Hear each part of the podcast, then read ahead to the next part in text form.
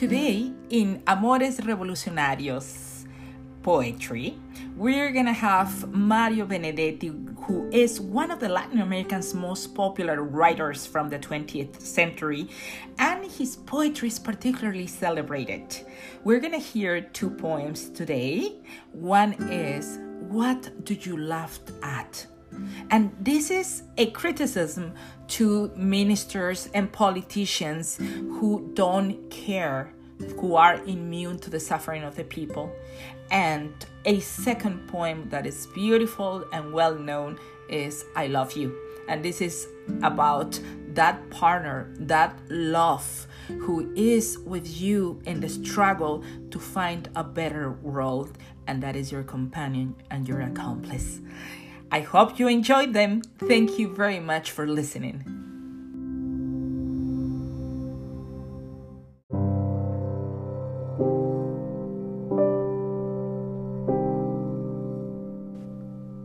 In a particular picture in the news, Mr. Minister of Impossible, I saw in full laughter and a full euphoria and full enjoyment your simple face. I am curious, Mr. Minister. What makes you laugh? What makes you laugh? From your window, the plaza is seen, the shanty towns not. Your children have ruling eyes, but others have a sad look.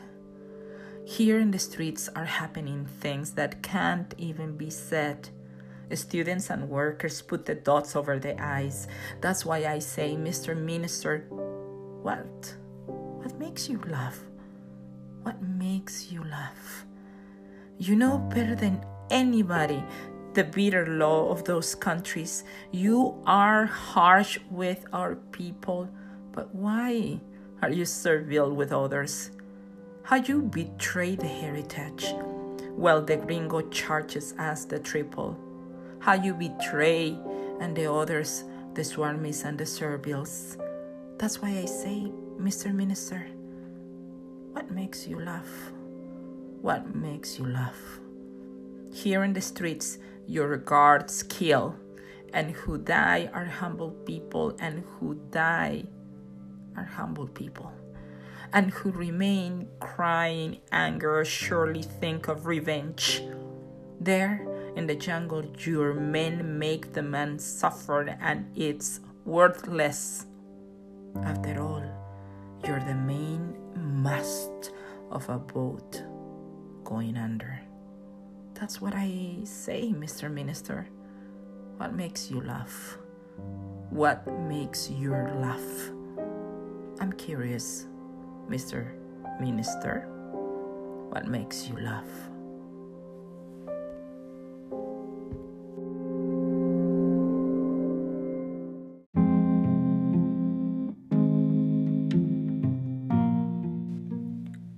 Your hands are my caress, my daily reminders. I love you because your hands work hard for justice. If I love you, it's because you are my love, my accomplice, my all. And out in the streets, arm in arm, we are much more than two. Your eyes are my lucky charm against the bad days.